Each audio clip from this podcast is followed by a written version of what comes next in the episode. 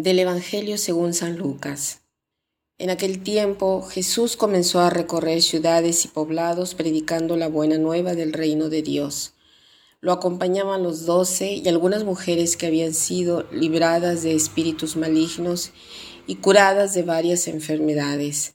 Entre ellas iban María, llamada Magdalena, de la que habían salido siete demonios, Juana, mujer de Cusa, el administrador de Herodes, Susana y otras muchas que los ayudaban con sus propios bienes. Eh, el día de hoy el Evangelio de Lucas nos presenta una situación verdaderamente inaudita.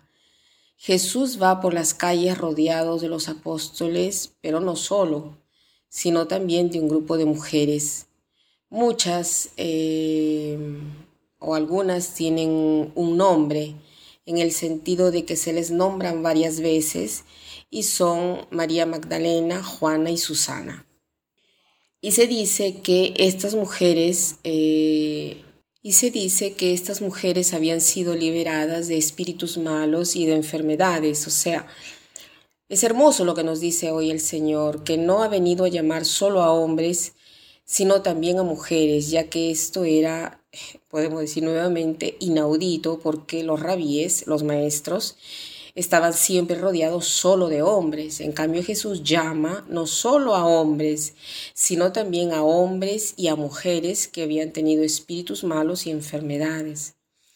Porque eh, si Él los llama para ir junto con Él por las calles y pueblos, quiere que estas mujeres puedan comprender a la humanidad y uno puede comprender a la humanidad cuando ha tocado el fondo, cuando ha experimentado la gracia y el encuentro con el Maestro. Y estas mujeres lo habían experimentado, ¿no? Habían sido, había, eh, Jesús había sacado de ella demonios, de ellas demonios, habían sido curadas de enfermedades graves, o sea, el sufrimiento había sido tal que verdaderamente, como se dice acá, o como hemos dicho ya anteriormente, habían tocado el fondo. Por eso son capaces de poder llevar a otras personas a Dios. Jesús llamando a estas mujeres nos dice que debemos dar confianza a todos y que no eh, debemos mirar sus enfermedades, sus defectos, sus deficiencias para humillarlas, sino para sanarlas, para tratar de ayudarlas a tener confianza en sí mismos y a tener más autoestima. Jesús no llama a los perfectos, sino que a los que llama los hace perfectos. Ahora, me dirijo a ti, mujer, que me estás escuchando. La palabra mujer viene del latín dominas, quiere decir domina, o mejor dicho, señora, ¿no? Te sientes señora y patrona de tu vida, ¿Estás conduciendo tú tu vida o alguien la está conduciendo en tu lugar? Por ejemplo, tus miedos, tu falta de autoestimación, tus dependencias, tus caprichos.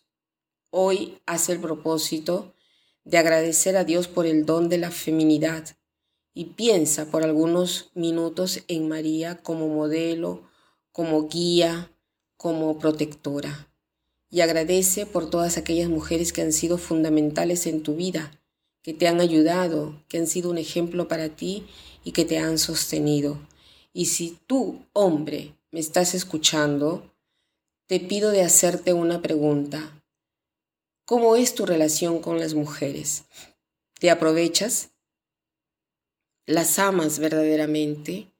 ¿Las ayudas a tener confianza en sí mismas o las humillas?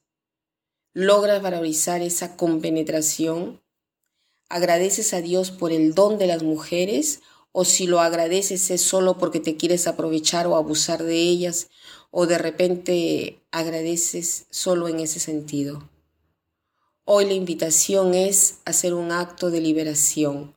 Si has hecho algo malo a las mujeres, por ejemplo, hoy la invitación es reparar, reparar tratando de relacionarse bien con las mujeres, sobre todo con aquellas con las cuales vives cada día, darles ánimo, ayudarlas y darles comprensión y no abuso.